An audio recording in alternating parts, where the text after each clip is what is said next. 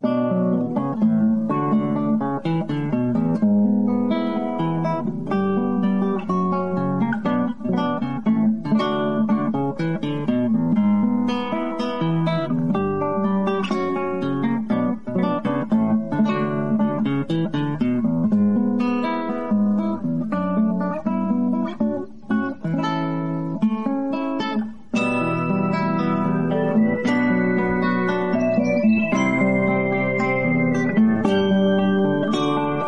continuación en Radio Urantia, en las huellas de Jesús, con la voz y las reflexiones de Jenny. Un espacio para mirar el futuro con entendimiento, esperanza y amor.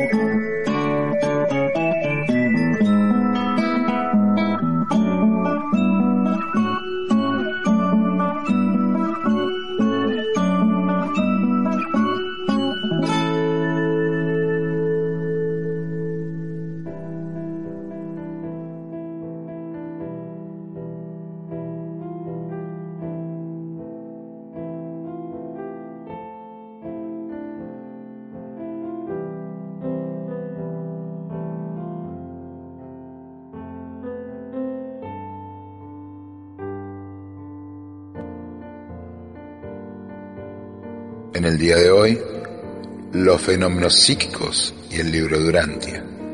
Primera parte.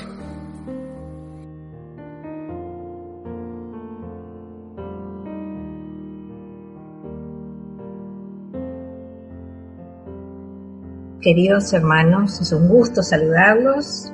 El día de hoy vamos a hablar sobre el tema los fenómenos psíquicos del espiritismo vamos a tratar de encontrar la respuesta a la pregunta, ¿el contacto de los seres humanos con seres divinos es posible?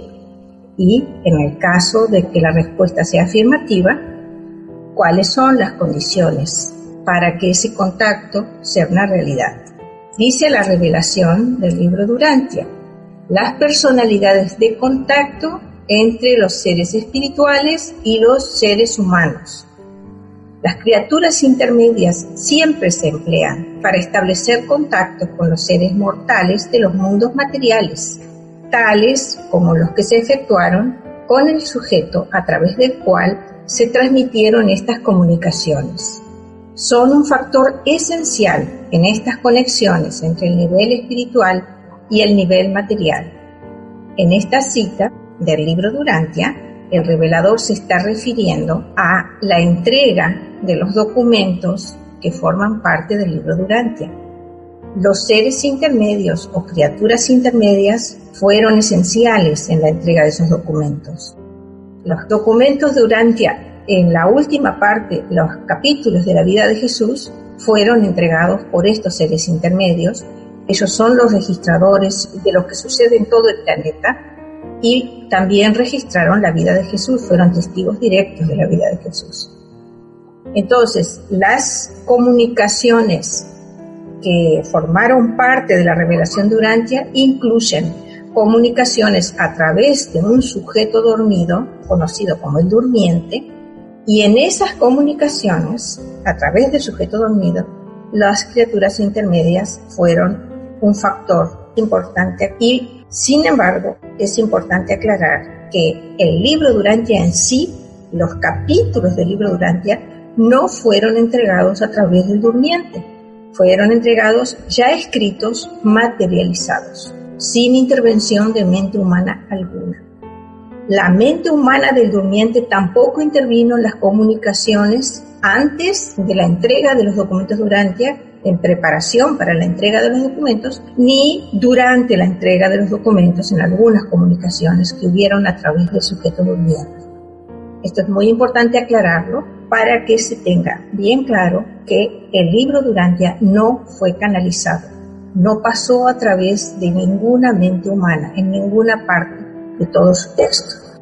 Dice también el libro Durantia, en Urantia, que es el nombre de nuestro planeta, como ustedes saben, el nombre cósmico, por así decirlo, de nuestro planeta, la mayoría de estas criaturas intermedias iniciales se unieron a la rebelión con Caligastia y han estado internadas esta es una aclaración que yo incluí para complementar, en los mundos prisión de Jerusalén, desde Pentecostés.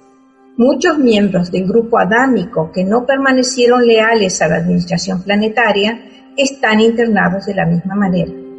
Este grupo adámico mencionado en esta cita se refiere a los seres intermedios que se generaron por parte de la unión de Adamson y Rata. Rata era una descendiente del grupo de los noditas. Adamson, como ustedes saben, era el primogénito de Adán y Eva. Entonces, ellos dos, al unirse, manifestaron unos potenciales de reproducción que fueron el origen de un gran número de seres intermedios secundarios.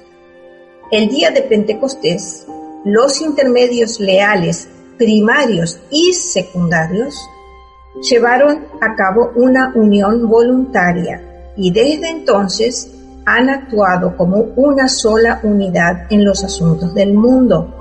Sirven bajo el mando de los intermedios leales elegidos alternativamente en los dos grupos. Esta aclaración es muy importante porque se suele decir entre los canalizadores que conocemos que el número 1111 es un número sugestivo por causa de los 1111 intermedios secundarios leales que existen hoy en día, pero no se los debe considerar por separado porque ellos forman un solo grupo. Más adelante vamos a ver cuántos son estos seres. O sea que hoy en día la unión voluntaria hace que tengamos solo una unidad de seres intermedios actuando en los asuntos del mundo. Y son totalmente leales, leales a la voluntad del Padre, leales al gobierno espiritual del planeta, al gobierno seráfico. Los dos grupos de intermedios rebeldes están ahora detenidos en espera del juicio final de los asuntos de la rebelión sistémica, pero realizaron muchas cosas extrañas en la Tierra antes de iniciarse la dispensación planetaria actual. La dispensación planetaria actual se inició con la vida de Jesús. Todo el grupo de intermedios rebeldes está actualmente encarcelado por orden de los Altísimos de Edentia ya no vagan por este mundo abrigando malas intenciones. Independientemente de la presencia de los ajustadores del pensamiento, el derramamiento del espíritu de la verdad sobre todo el género humano impide para siempre que los espíritus desleales de cualquier tipo o clase puedan invadir de nuevo ni siquiera la mente humana más débil. Desde el día de Pentecostés, una cosa como la posesión demoníaca nunca podrá volver a suceder. No existe hoy en día en nuestro planeta ningún ser intermedio rebelde. Hacemos esta aclaración porque entre un grupo de lectores de Dante se hacen la pregunta de si es posible que algunos eventos aparentemente extraños que suceden en el mundo serán causados por algunos intermedios leales actuales que hayan caído en rebelión con posterioridad. Esta es la pregunta que se hace, no la teoría que se plantea. Lo que el libro nos informa demuestra que no es así. No hay ningún ser intermedio rebelde en nuestro planeta en este momento.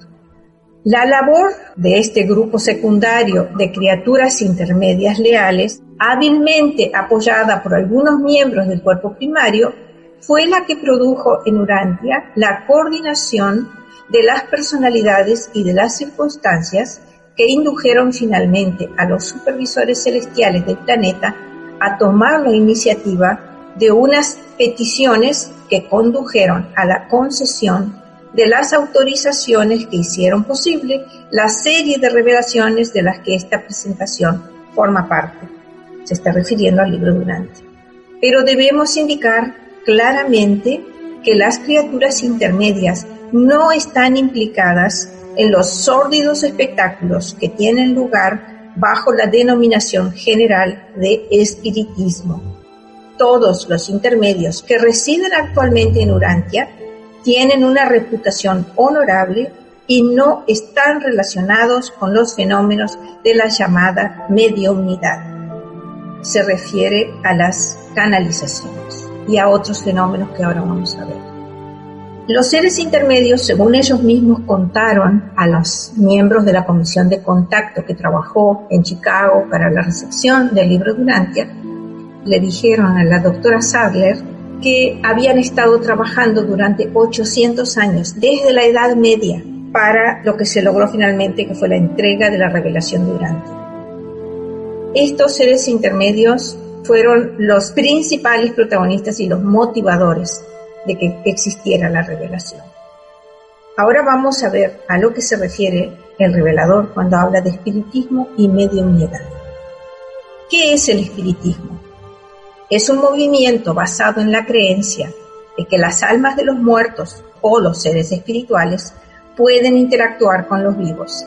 Los espiritistas buscan hacer contacto con los muertos, generalmente por medio de la asistencia de un medium, una persona que se cree tiene la capacidad de contactar directamente a los espíritus. Algunos mediums trabajan mientras están en estado de trance y algunos de ellos alegan ser catalizadores de varios fenómenos físicos paranormales, incluyendo materialización o movimiento de objetos, por medio de los cuales los espíritus anuncian su presencia. Las actividades espiritistas intentan realizar telepatía, clarividencia, clariaudiencia, psicoquinesis, mediunidad y otras actividades. La mediunidad es el conjunto de facultades que se cree permiten al ser humano comunicarse con el mundo espiritual. Medium es la persona que se cree que tiene la capacidad de escuchar o recibir comunicación de seres divinos o de almas de muertos. El clarividente es el que puede ver, tener visiones.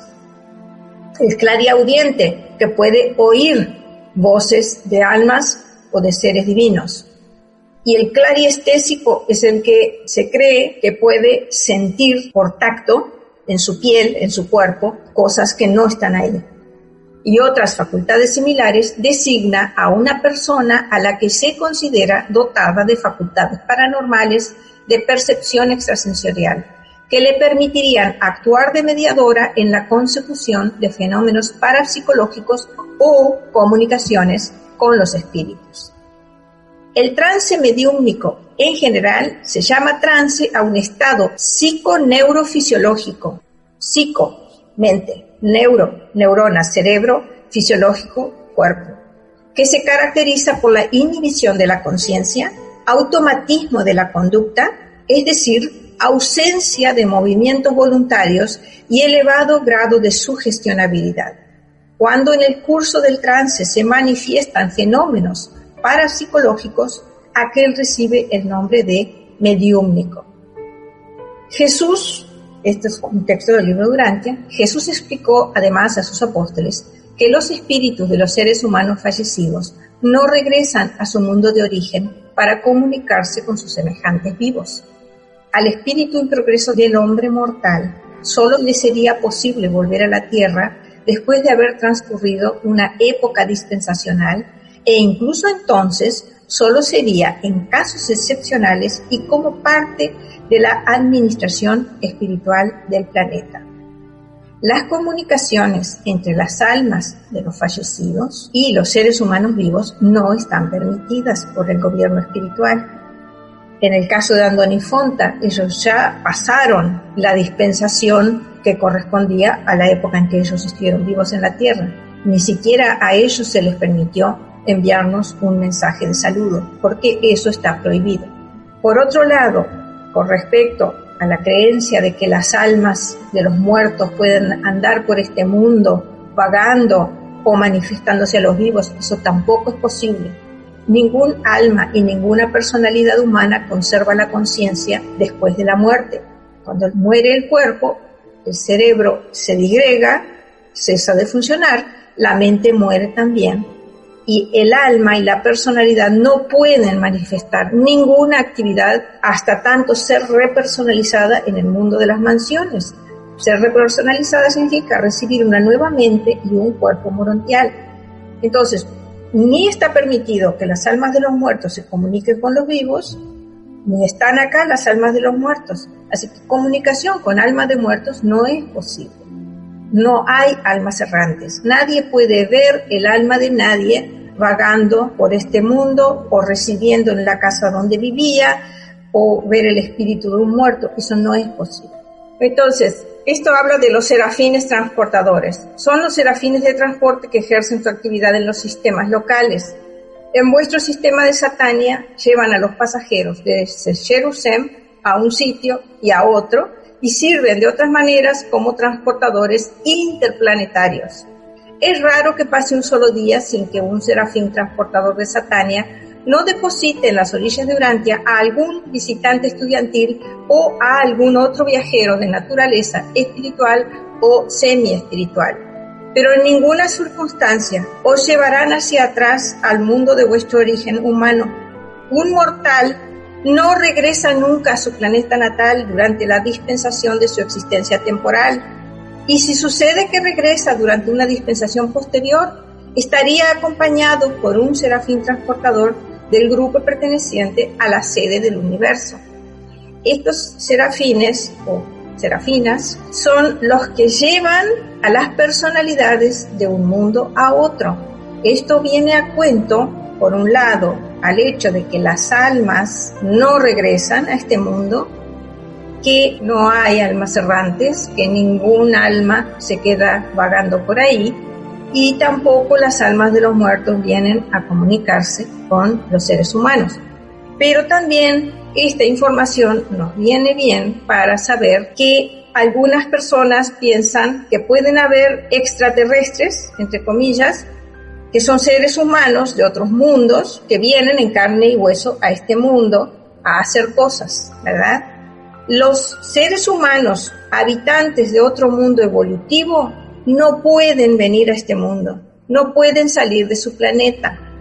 Solamente los transportadores llevan cuerpos humanos desmaterializados de un planeta a otro.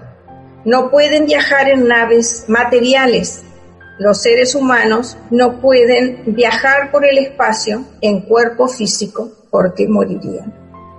La comunicación de los seres divinos con seres humanos. Dice el libro Durantia, el Padre Universal es infinito en todos sus atributos, de una manera absoluta y sin restricción. Y este hecho en sí mismo y por sí mismo lo aísla automáticamente de toda comunicación personal directa con los seres materiales finitos y otras inteligencias inferiores creadas. Para ponerse en contacto y en comunicación con sus múltiples criaturas, especialmente con nosotros, los seres humanos, todo esto necesita las siguientes medidas que han sido ordenadas. En primer lugar, la personalidad de los hijos paradisíacos de Dios, nuestro Padre Creador, Miguel de Nevadón. De esta manera, Dios se vuelve, por así decirlo, hombre, como sucedió en la donación de Miguel, que fue llamado indistintamente Hijo de Dios e Hijo del Hombre. En segundo lugar, se encuentran las personalidades del Espíritu Infinito, las diversas órdenes de huestes seráficas y otras inteligencias celestiales que se acercan a los seres materiales de origen humilde y los ayudan y los sirven de tantas maneras.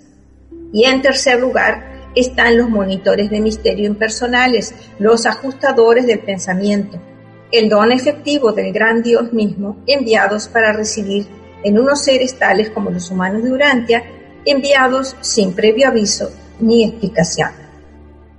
El Padre Celestial, el Padre del Paraíso, no puede de ninguna manera comunicarse con un ser humano. Él, la persona del Padre Universal. Hacemos esta aclaración porque hay en los grupos de canalizadores muchas personas que hacen hablar al Padre Universal. O sea, entregan comunicaciones como que el Padre Universal les dio esa comunicación. Eso es imposible.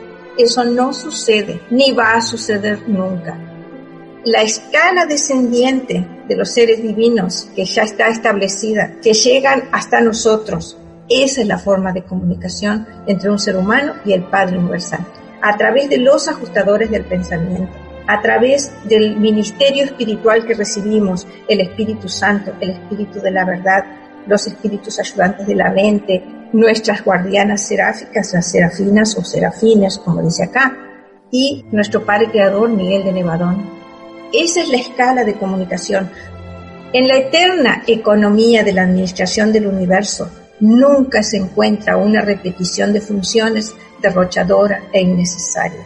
Las deidades no son dadas a duplicar inútilmente su ministerio universal. La revelación del libro Durantia es una parte de este ministerio universal. Nos ha sido entregada efectivamente por seres divinos. Es una revelación, la revelación ampliada de la verdad que el Maestro Jesús prometió que nos sería entregada. Si la revelación del libro Durantia contiene una enseñanza, no tiene ningún sentido que hayan múltiples, enormes números de personas recibiendo supuestas comunicaciones en las cuales repiten los conceptos que están en el libro Durantia como si hablara un ajustador del pensamiento, cosa que no funciona, no es así. Los ajustadores del pensamiento son nuestros guías personales. No hay ajustadores del pensamiento sueltos por ahí que vengan a entregar comunicación. Eso no existe. Nuestro ajustador del pensamiento nos guía, nos espiritualiza, nos ilumina a cada uno de nosotros personalmente. El Padre Celestial, los hijos divinos, tampoco van a venir a repetir de una forma imperfecta, de una forma inexacta, llena de errores, una información que ya fue entregada a la humanidad y que además las personas que afirman recibir canalización con ese contenido ya conocen. Si no la conocieran, su mensaje no contendría esos conceptos.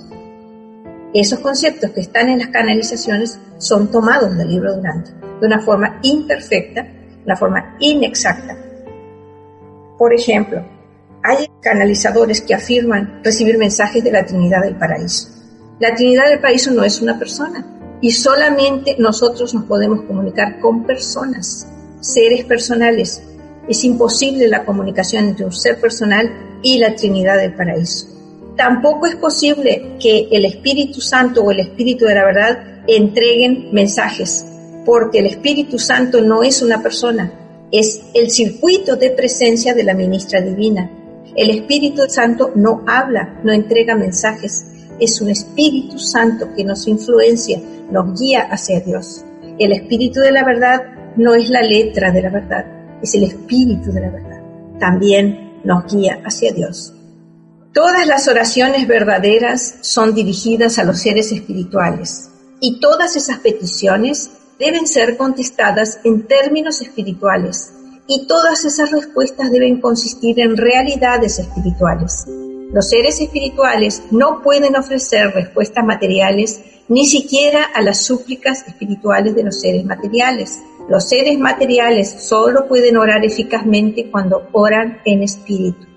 La sinceridad de cualquier oración es la garantía de que será escuchada. La sabiduría espiritual y la compatibilidad universal de cualquier petición determinan el momento, la manera y el grado de la respuesta. Un padre sabio no responde literalmente a las oraciones tontas de sus hijos ignorantes e inexpertos, aunque dichos hijos puedan obtener mucho placer y una satisfacción real para su alma efectuando este tipo de peticiones absurdas. Coloqué estas citas porque todo lo que sale de nosotros formalmente cuando nos comunicamos con Padre o con un ser divino como Cristo Miguel, eso se considera oración, es la comunicación entre un ser humano y la divinidad.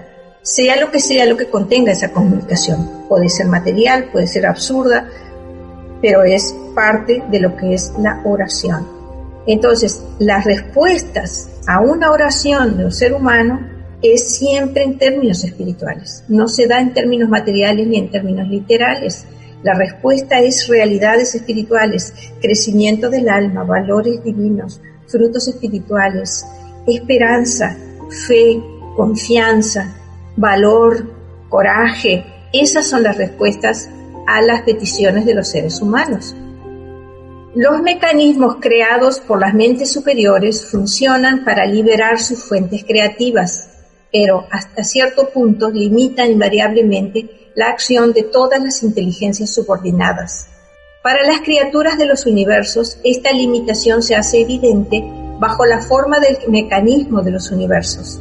El hombre no posee un libre albedrío sin trabas. El alcance de su elección tiene unos límites pero dentro del radio de esta elección, su voluntad es relativamente soberana. En las creaciones del espacio-tiempo, el libre albedrío está rodeado de restricciones, de limitaciones. Nosotros no podemos elegir algo que no está al alcance nuestro. ¿Qué podemos elegir en uso de nuestro libre albedrío? El libro Durantia nos dice, el libre albedrío relativo que caracteriza la conciencia de sí mismo de la personalidad humana está implicado en la decisión moral, la sabiduría más elevada, la elección espiritual, el discernimiento de la verdad, el amor desinteresado, el servicio a la fraternidad, la cooperación intencional, la lealtad al grupo, la perspicacia cósmica, la captación de los significados universales, la dedicación de la personalidad a la consagración incondicional a hacer la voluntad del Padre, la adoración, la búsqueda sincera de los valores divinos y el amor de todo corazón al divino dador de los valores. Yo agrego, también podemos usar el libre albedrío para hacer el mal, para alejarnos de Dios, elegir el error o tratar de tomar atajos en nuestro camino de evolución espiritual personal. Toda esta descripción de las elecciones que podemos hacer en nuestro uso de nuestro libre albedrío que nos da la revelación son las elecciones más elevadas posibles, las elecciones correctas. Como ustedes saben, el libro Durantia es positivo, no se ocupa demasiado por hacerle propaganda al mal. Queridos hermanos, el Padre les bendiga y guíe. Y nos vemos en la próxima. Muchas gracias.